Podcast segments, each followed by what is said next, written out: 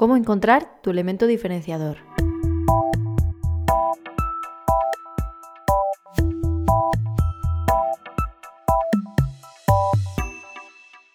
Tanto si te estás planteando crear tu propia marca como si ya llevas tiempo en el mercado en el mundo online y crees que necesitas diferenciarte de lo que ya existe en el mercado, este episodio te ayudará a detectar lo que te hace especial y a conocer la forma de implementar tus diferencias en la estrategia de tu marca para que siga siendo coherente a tu propósito, a tu esencia y atraiga el interés de los clientes adecuados. Te doy la bienvenida de nuevo a Branding Online, el podcast que te ayuda a definir, diseñar y vivir el día a día con tu marca digital. Y es que, aunque seamos pequeños como negocio, somos grandes en talento y vocación, y eso nos diferencia y nos hace ser atractivos a los ojos de nuestro público. De eso es lo que vamos a hablar precisamente hoy. Vamos a hablar de cómo descubrir y cómo aplicar nuestro elemento diferenciador. Pero antes me presento, soy Laura Carracedo, consultora de branding online y diseñadora gráfica especializada en la creación de marcas para negocios unipersonales digitales. Estoy aquí para impulsar tu talento, acompañándote en el proceso de creación, diseño y gestión de tu marca digital, ayudándote a atraer de forma natural a las personas con las que te sientes a gusto trabajando y vivir así el estilo de vida que deseas. En el anterior episodio hablábamos de las siete preguntas que nos debemos responder antes de diseñar y una de ellas hacía referencia a la diferenciación. La diferenciación es uno de los conceptos en branding clave y es uno de los eh, cuatro principios fundamentales de marca junto a sus tres compañeros que son la misión, la visión y los valores. Estos cuatro principios de marca se pueden rellenar en el plan de branding. En el caso de que no tengas aún tu plan de branding, te animo a que te lo descargues de forma gratuita desde la página de recursos dentro de, mi web, lauracarraceo.com, y allí verás esos cuatro apartaditos para ir rellenándolos. Iremos viendo cada uno de los conceptos uno a uno. Te recomiendo que escuches los anteriores episodios de la temporada en el caso de que no lo hayas escuchado todavía, porque todo esto va yendo de manera correlativa, entonces siempre es bueno pues tener una visión general de los anteriores y, y bueno, a partir del día de hoy hablaremos de conceptos concretos para profundizar mucho más en ellos y los episodios serán un poquito más cortos que los anteriores. Hoy nos vamos a detener a comprender para qué sirve este elemento diferenciador como, como parte de nuestra estrategia de branding y cómo encontrar el nuestro propio, ¿no? De qué manera también lo vamos a poder aplicar a nuestras marcas digitales. A la hora de emprender online a través de nuestra propia marca personal nos viene una duda de entrada, que nos ha venido a todos, ¿no? Eh, ¿He de hacer como hacen todos los demás, he de imitar a aquellos que tienen éxito, los que les veo más aventajados, o debería arriesgarme y hacer algo completamente diferente. ¿no? Tenemos esa duda que cuando decimos, bueno, ¿y si yo quisiera hacer algo diferente, cómo serlo? Mm, y si lo soy, ¿de qué manera hacerlo para no hacer el ridículo, ¿no? O que se me mire mal. Eh, ser diferente me ayudará a vender? Todas estas preguntas, pues que son absolutamente normales, mm, forman parte del proceso a la hora de emprender. Yo te puedo decir que de lo que se trata es de ser diferente, por supuesto, que sí, ser diferente, no, no ser uno más, no meterte dentro de, ese molde eh, de la mayoría ¿no? de, lugares para poder llamar la atención, para poder llamar eh, el interés ¿no? de, de tu público, pero sin perder tu autenticidad. Se trata de ser diferente, pero partiendo de lo que, de lo que te hace auténtico, diferente y veraz. Para ello, ¿de qué manera podemos sacar esa parte auténtica que llevamos dentro? Yo te voy a mm, proporcionar, te voy a plantear tres ideas que te ayudarán a detectar ese elemento y poderlo, eh, poderse diferenciar partiendo de la autenticidad. ¿Sí?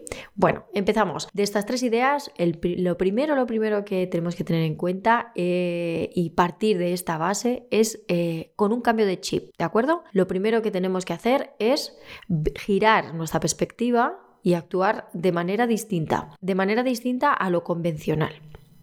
Porque normalmente las personas cuando, cuando pasamos de, buscar trabajo, eh, pasamos del mercado de búsqueda para poder trabajar o em, dedicarnos a, atender las labores de otra empresa, Estamos acostumbrados a darnos a conocer a través del yo soy, a través de nuestras eh, virtudes, mm, nuestra experiencia laboral, nuestros títulos académicos y todas estas cosas, ¿no? O sea, muy rollo currículum. Pues tenemos que borrar un poco ese chip, quitarnos eso de, medio, ya no estamos en una entrevista de trabajo, estamos eh, creando nuestra propia marca y por lo tanto la manera de plantearlo es diferente. Tenemos que pasar del yo soy al tú necesitas, ¿de acuerdo? Tenemos que pasar a, de, de, hablar de nosotros mismos a concentrar toda nuestra comunicación y concentrar todas nuestras acciones en la necesidad real que tiene nuestro cliente ideal y de qué manera nosotros vamos a cubrir esa necesidad. Vamos a hacer un esfuerzo en transformar en, realizar esta, esta, transformación que requiere un tiempo, lógicamente, lo primero que tenemos que, que hacer es definir cuál es el beneficio que van a obtener las personas gracias a nuestra labor, a nuestros servicios o a nuestros productos. ¿De acuerdo? Nuestra actitud a partir de ahora va a ser la actitud de servir y no la actitud de recibir.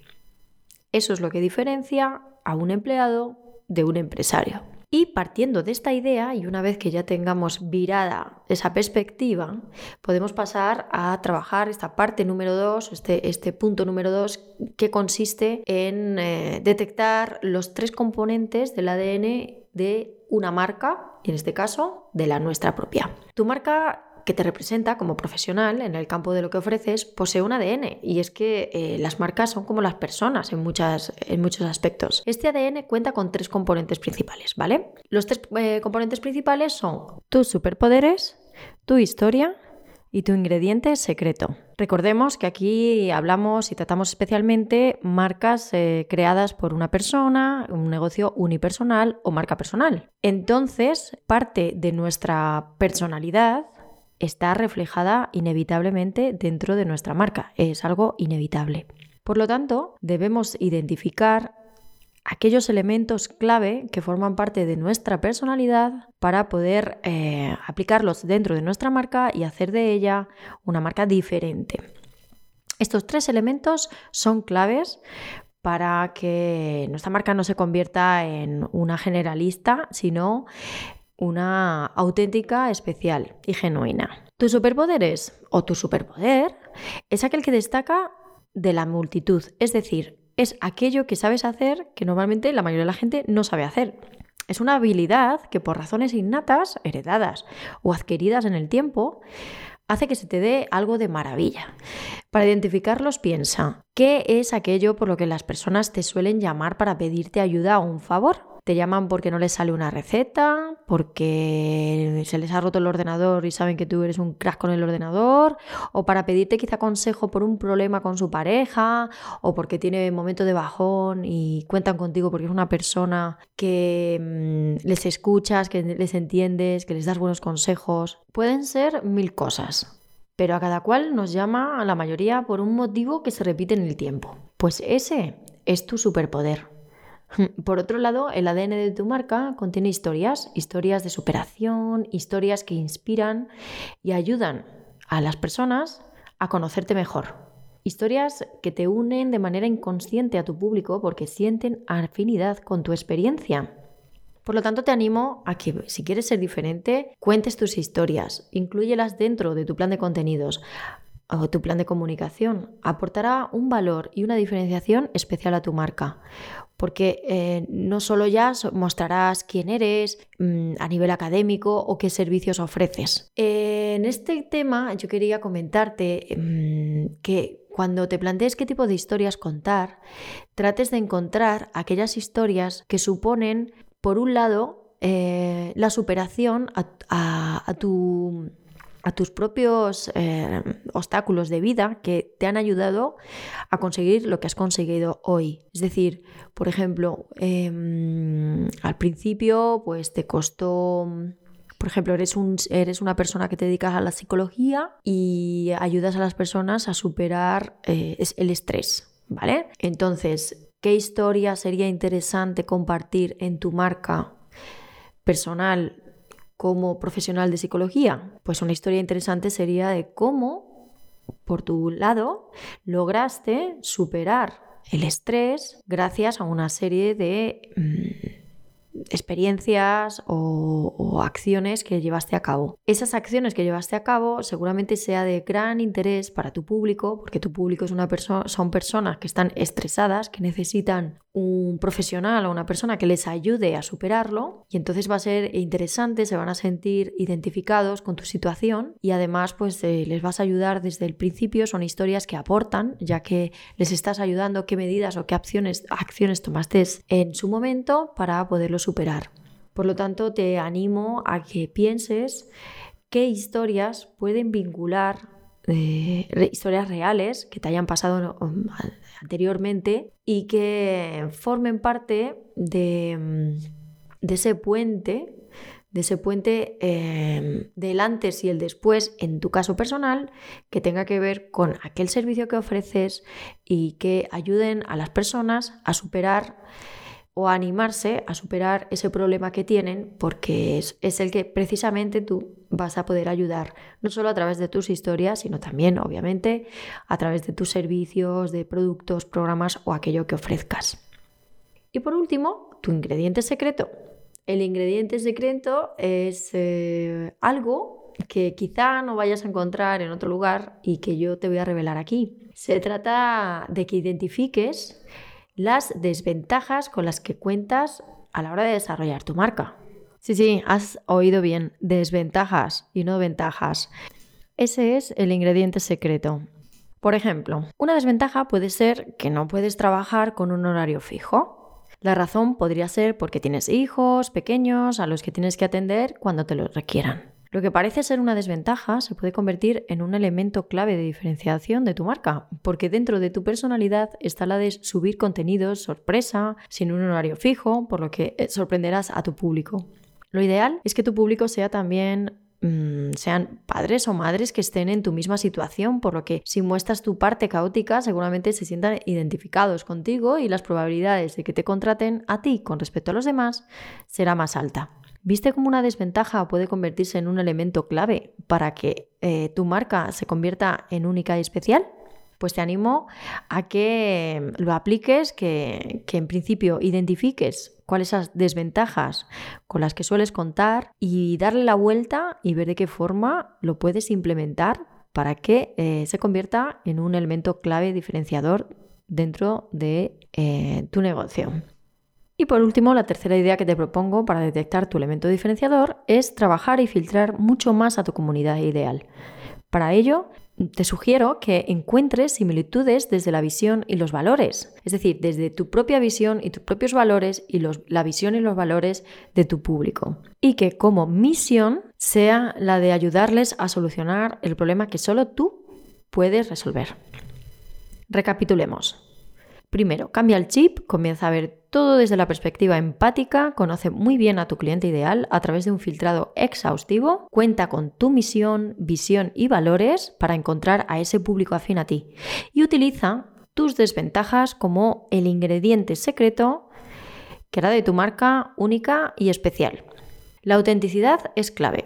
No se trata de ser diferente porque sí, sino de ser diferente porque te muestras de forma auténtica y genuina para ampliar información te animo a que visites mi web lauracarraceo.com. Si necesitas ayuda con tu marca, ponte en contacto conmigo desde el apartado Contacta.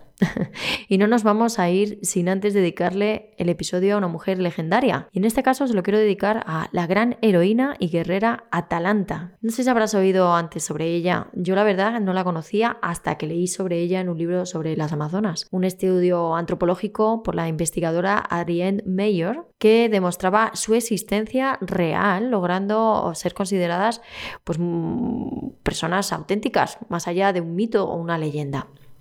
En este libro, en el primer capítulo, te hablaba de, te habla de Atalanta. Y la verdad es que me llamó muchísimo la atención su historia, su vida, y, ya verás por qué este episodio va dedicado a ella. Vamos a hablar un poquillo de ella. Mira, Atalanta mm, nació sin ser el orgullo de su padre, porque él esperaba que naciera un niño, por lo que la rechazó de niña y la dejó expuesta en un monte griego cuando apenas tenía unas horas de vida. Afortunadamente para la heroína, una osa la encontró y la crió como si fuera su hija. Creció en las montañas y una vez rescatada, bueno, una vez eh, que la rescataron la comunidad, pues se convirtió en una cazadora experta con pies rápidos, le decían. Y era conocida también por su increíble belleza. Se hizo famosa por sus hazañas como cazadora y como luchadora. Y dentro de sus hazañas, pues eh, según dice el mito, fue mm, miembro de la tripulación de Jasón y los argonautas. Eh, eh, Atalanta ayudó a Jasón y a su tripulación a obtener la protección y el favor de su amada diosa Artemisa a lo largo de sus aventuras. Entonces, al hacerse famosa, pues su padre la volvió a coger en su seno y, y, bueno, pues le dijo que se tenía que casar. Que era una mujer y tenía que casarse. Y entonces ella lo consultó a un oráculo y el oráculo le dijo, bueno, le, indicó que su matrimonio sería un caos. Por lo tanto, ella ante esta disyuntiva y no quería tampoco disgustar a las peticiones de su padre, pues eh, aceptó, pero con una condición. Ella dijo que, se casaría con un hombre que le pudiera vencer en una carrera a pie. Y entonces, bueno, pues ella sabía que eso era imposible, por lo que mm, se quedaba libre de, casarse. Pero eh, una persona, un, hombre llamado Hipómenes, se enamoró de ella y le pidió un favor a Afrodita, la diosa del amor, para que le ayudase a ganar a, a Atalanta en una carrera. Y entonces ella, la diosa Afrodita, Mm, creó unas manzanas doradas irresistibles y que durante la carrera pues Atalanta pasaba delante de las manzanas y se quedaba viéndolas embelesada y hacía que ella se quedara atrás. Por lo tanto, Hipómenes ganó la carrera y el amor de su vida y los dos se casaron e incluso, bueno, pues engendraron un hijo. Eh, bueno, luego hay una historia de que la, bueno, pues de que Artemisa se cabreó porque él no le dio las gracias y entonces hubo una venganza y tal y cual y bueno, pues al final les condenaron a los dos, se convirtieron en leones, según dice el mito. Lo que nos aporta Atalanta, o lo que a mí me, aporta su historia, es que es una figura femenina mm, de fuerza y, representa independencia total, ¿no? Yo creo que independientemente de que haya sido real o mitológica, eh, podemos encontrar en ella esa parte de nuestra personalidad que quiere salirse de lo políticamente correcto. Y su historia nos alecciona sobre la importancia de escuchar nuestra voz interior y no dejarse llevar por convencionalismos o actuar en contra de nuestros principios por el que dirán. Una lección importante si queremos conseguir diferenciarnos como marca en el mercado a través de nuestra personalidad y nuestras peculiaridades. Así que te invito a que investigues más sobre Atalanta, ya, verás que te va a encantar y, te va a dar un, montón de, fuerza. Ahora sí me despido con un hasta pronto, porque en el próximo episodio trataremos de, eh, de, otro concepto de branding muy importante que tiene que ver con este, que es el brand history o el poder de contar, contar nuestras historias para aumentar el valor de nuestra marca. Y es que, como bien sabemos, las marcas, como las personas o los objetos, adquieren valor cuando van acompañados de una buena historia, ¿verdad? Hablaré del concepto Brand History y de cómo escribir nuestras propias historias. Si te ha gustado el programa de hoy, te agradezco tu valoración de 5 estrellas o un comentario positivo que me ayuda muchísimo a seguir ofreciéndote más contenidos. Suscríbete si aún no lo has hecho y paseate por mi web lauracarracio.com donde encontrarás toda la información para que trabajemos juntas o para aumentar información acerca de eh, lo que es el branding y de qué manera te ayuda a avanzar en tu vida emprendedora. Muchas gracias por estar ahí y nos vemos. Hasta pronto.